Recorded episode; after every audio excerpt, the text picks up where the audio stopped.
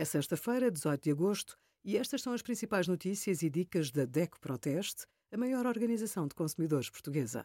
Hoje, em DECO.proteste.pt, sugerimos festivais de verão, veja o guia prático para festivaleiros, dermatite atópica, hidrate bem a pele para minimizar crises e até 14% de desconto em alojamento, serviços, spas e clubes de saúde nos hotéis Vila Galé, com o cartão DECO+.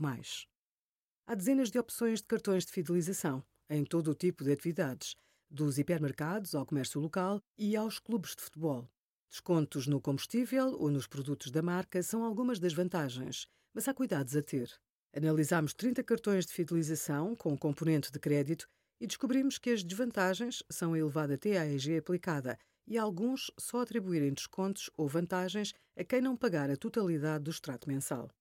Obrigada por acompanhar a DEC Proteste, a contribuir para consumidores mais informados, participativos e exigentes. Visite o nosso site em deco.proteste.pt.